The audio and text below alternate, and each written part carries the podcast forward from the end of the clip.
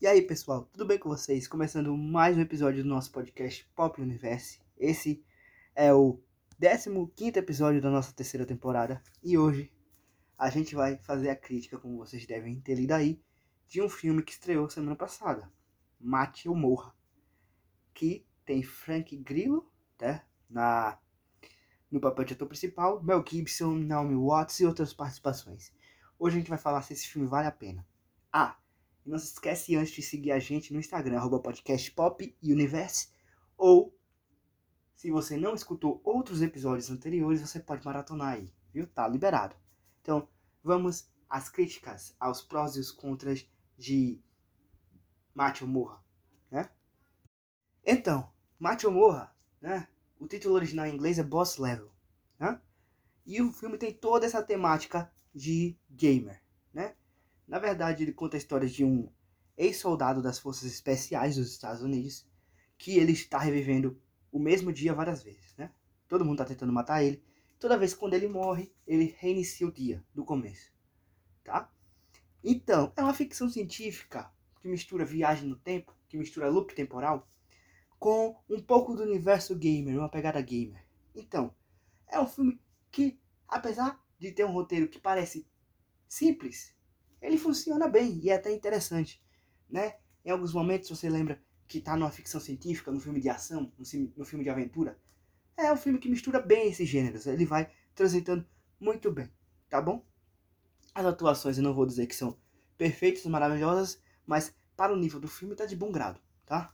Frank Grillo trabalha bem, na sua zona de conforto. Mel Gibson é o principal antagonista. Ele coloca um pouco de medo, um pouco de tensão, coloca, mas também trabalha assim na zona de conforto não tem assim atuações que entreguem. A direção do filme, ela funciona bem, porque ela te envolve, você quer saber o que está acontecendo, por que o filme está dessa forma, entendeu?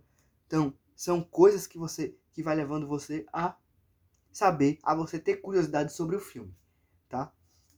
Então, é um filme que ele apesar de parecer ser simples, é, ele tem uma hora, pouco mais de uma hora e meia, né? Ele funciona muito bem, ele entrega o que promete, né?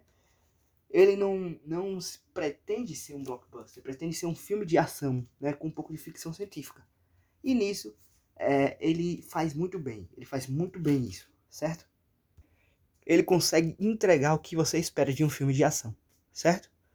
Então, vocês que são fãs de Mel Gibson, fãs de filme de ação, fãs de filme de ficção científica, vão gostar muito de Matthew Moore, né?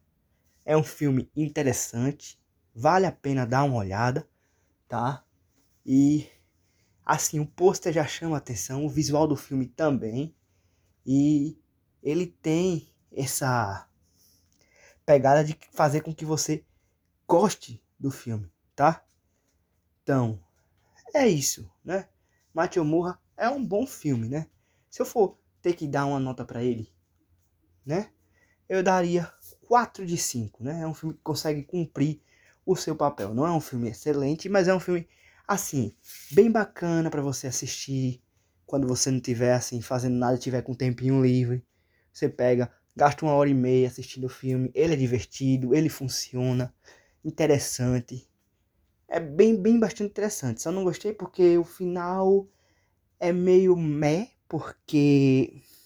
Enfim, o final não termina. Enfim, só isso que eu vou dizer. É, então a nota é 4 de 5, é uma nota boa. Bom filme.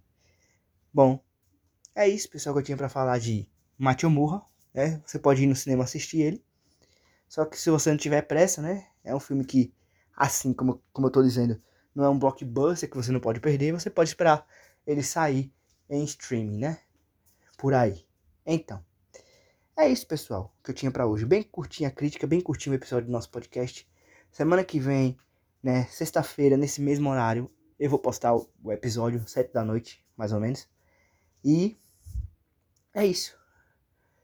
É, a gente volta semana que vem. É isso, pessoal. Tchau, até a próxima.